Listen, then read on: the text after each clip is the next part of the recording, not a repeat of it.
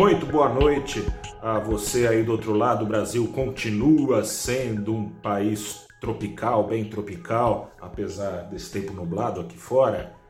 Mas em fevereiro não teve carnaval, como você sabe, em 2021. Teve sim e tem ainda uma pandemia galopando e ela segue trazendo seus efeitos no mercado financeiro nacional. Deixamos nesse mês já mais de 250 mil mortes no país, enquanto a vacinação segue lenta e recheando de incertezas o noticiário econômico e financeiro deste nosso país. Com isto, bom, começa agora o seu saldo deste dia 26 de fevereiro, que é saldo da semana e do mês, o Ibovespa neste mês de fevereiro, entre várias pedras no caminho, não só as trazidas pela pandemia, acumulou perdas de mais de 4% no mês de fevereiro. Caiu nessa sexta-feira 2%. Já falo qual foi a pedra específica no caminho do índice nessa sexta-feira. O dólar, por sua vez, fechou o mês 2,5% mais caro do que fechou no mês de janeiro aos R$ 5,60. Acontece, bom, você sabe mais ou menos, né? Que é tanta coisa que a gente esquece. Eu vou recapitular para você rapidamente do que foi feito o pano de fundo do mercado financeiro nacional no mês de fevereiro. Vacinação de menos, curva da Covid-19 demais, auxílio emergencial ainda indefinido, não foi votada a tal da PEC emergencial para cortar gastos ao mesmo tempo que liberaria é, o governo a gastar com os auxílios por fora, driblando o teto de gastos, mas não driblando a alta em seu endividamento. E, claro, dominou o radar nacional e está dominando ainda e está trazendo desdobramentos e por isso a queda do Ibovespa de 2% nessa sexta-feira, a interferência do presidente Jair Bolsonaro ao longo do mês, é, interferência trocando o presidente da empresa, né, como você sabe, colocando um general, Joaquim Silvio Luna, no lugar de um economista, um Chicago boy da turma do Paulo Guedes, rodou vai, ou vai rodar, né, ainda está na empresa oficialmente, na sequência de várias semanas em que o presidente reclamou do preço dos combustíveis, fazendo coro aos caminhoneiros que fazem parte de sua base de apoio e ameaçam de greve sempre que dói no bolso o preço dos combustíveis. Acontece que nessa sexta-feira, depois de tanta confusão, interferências ou não do presidente, ao menos a política de preços da Petrobras segue até aqui, pelo menos intocada, embora ele fale que os consumidores dos produtos da Petrobras, nas palavras do presidente, ficarão muito contentes com a nova gestão que trará uma nova, nas palavras dele, dinâmica empresa, agora com visão social. Os acionistas não estão gostando muito dessa história, né? No meio disso tudo, tá saindo o rumor, esquentando, esperando ser oficializado de pedido de demissão do presidente do Banco do Brasil, André Brandão você que acompanha o noticiário com a gente no valorinvest.com sabe já que estava rolando uma polêmica aí faz algumas semanas que ele teria já pedido a conta porque o Bolsonaro não gostou que ele estava fechando a agência, coisa e tal.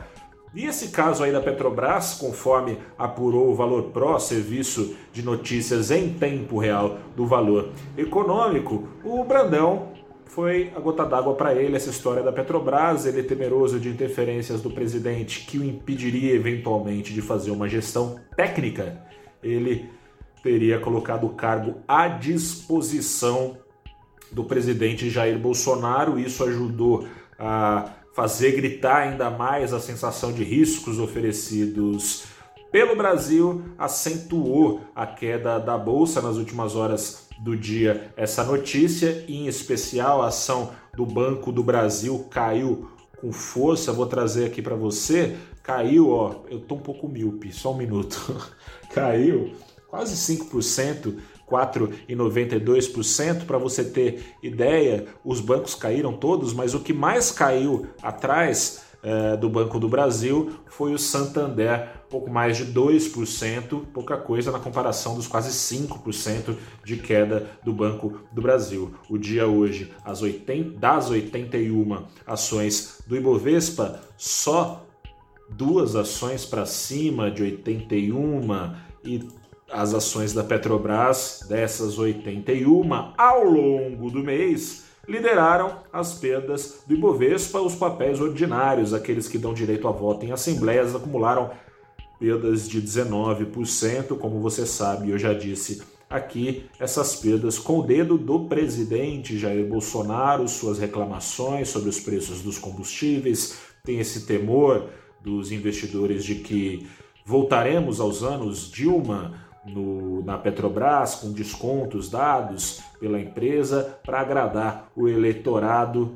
Tem eleição em 2022, isso parece estar é, tá entrando na conta uma série de corretoras, a exemplo da XP Investimentos, que fez um relatório no domingo mesmo para os seus investidores, com o singelo título de não dá mais para defender várias corretoras assim como essa cotaram recomendação, a recomendação já tinha sido cotada para ficar parado, para neutra, né? Era de compra, virou neutra. No domingo virou de vende, vende, vende. O mercado tá vendendo a ação da Petrobras. Para falar disso tudo e de um tema que tem sido também preponderante no rumo dos ativos aqui no Brasil, que é a inflação nos Estados Unidos batendo a porta aí no futuro próximo, com expectativa de juros subindo lá no futuro próximo e trazendo as expectativas de alta da Selic aqui no Brasil para cima também. Hoje o Itaú é, já subiu. A projeção era de 3,5% no final de 2021, o Itaú subiu para 5%, ponderando os riscos locais e esse risco de inflação nos Estados Unidos que pode fazer com que o Fed, o Federal Reserve, Banco Central Americano, tire os estímulos, ou seja, suba juros e cote é, as injeções de dólares. No meio dessa expectativa, títulos do governo americano estão pagando melhor do que a média dos dividendos do, das ações lá do S&P 500, 500 ações mais relevantes da bolsa americana, ações no mundo todo têm tido uma perda de, de atratividade nos últimos dias. Para falar disso tudo, que enrosco! Que vai ser o começo do mês de março, cercado de incertezas. Você aí, pessoa física, investidor do outro lado, vem comigo na segunda-feira às 8 da manhã bater um papo com a Mariana André, gestora da Trust Investimentos, bater um papo também com o Rodrigo Galindo, gestor da Novos Capital, às 8 e meia da manhã, um balanço disso tudo e muito mais que aconteceu em fevereiro. E você vai saber também o que, que eles esperam dos próximos acontecimentos no mês de março e, claro, como é que os ativos vão reagir.